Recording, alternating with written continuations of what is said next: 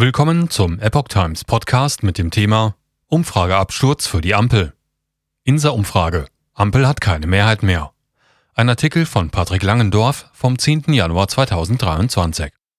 Für die Ampelregierung startet das Jahr schlecht. Laut einer Inser-Umfrage hat sie in der Wählergunst keine Mehrheit mehr.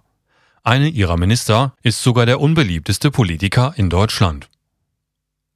Die Ampelregierung hat ihre parlamentarische Mehrheit verloren.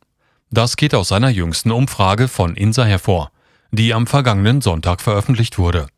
Im Auftrag der Bild wurden dazu im Zeitraum vom 6. bis zum 9. Januar 2006 Bürgerinnen und Bürger befragt. CDU stärkste Kraft. Wäre am kommenden Sonntag Bundestagswahl, dann würde die CDU mit 27 Prozent stärkste Kraft werden. Mit 20 Prozent deutlich abgeschlagen folgt die SPD. Drittstärkste Partei würde mit 17,5 Prozent die Grünen werden.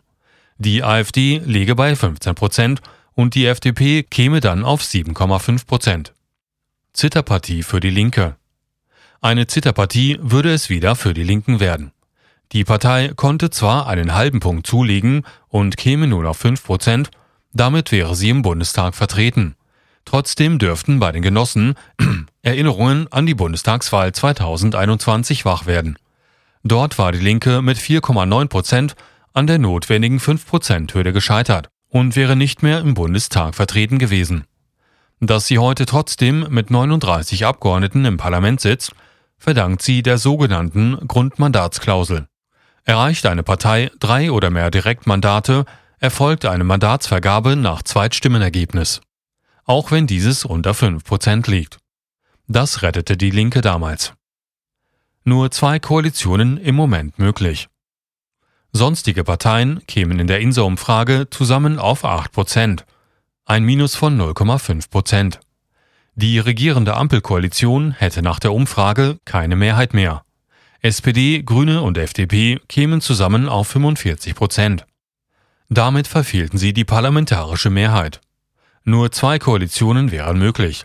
Eine große Koalition aus CDU und SPD erreichte mit 47 Prozent eine parlamentarische Mehrheit. Auf eine weitaus größere Mehrheit käme eine Jamaika-Koalition aus CDU, CSU, Grüne und FDP.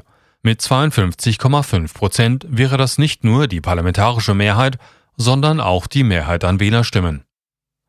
Erste Sozialdemokratin, die es auf den letzten Platz geschafft hat. Spannend ist auch ein Blick auf das Insa Politica Ranking.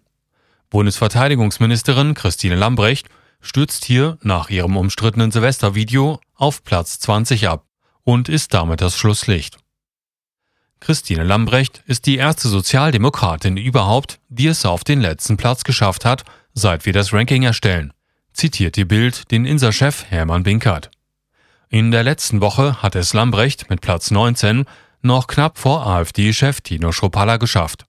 Der zog nun an der SPD-Politikerin vorbei. Damit ist es erstmals kein AfD-Politiker mehr, der das Schlusslicht im Ranking bildet. Unbeliebt bei den Wählern ist auch Innenministerin Nancy Faeser, die es auf Platz 16 des Rankings schaffte und damit auch unten rangiert. Söder beliebtester Politiker. Oben hat sich nichts verändert. Nach wie vor ist Markus Söder, CSU, nach diesem Ranking der beliebteste Politiker. Auf dem zweiten Platz liegt Sarah Wagenknecht, Linke, gefolgt von Annalena Baerbock, Grüne. CDU-Chef Friedrich Merz muss sich mit Platz 10 begnügen und rangiert damit eher im Mittelfeld. Bundeskanzler Olaf Scholz, SPD, liegt mit Platz 9 knapp vor dem Oppositionsführer. Leicht nach oben geht es mit Platz 5 auch wieder für Bundeswirtschaftsminister Robert Habeck. Viele Monate war er der beliebteste Politiker in verschiedenen Umfragen gewesen. Im November stürzte er dann im Insa Politica Ranking ab und erreichte nun doch den siebten Platz.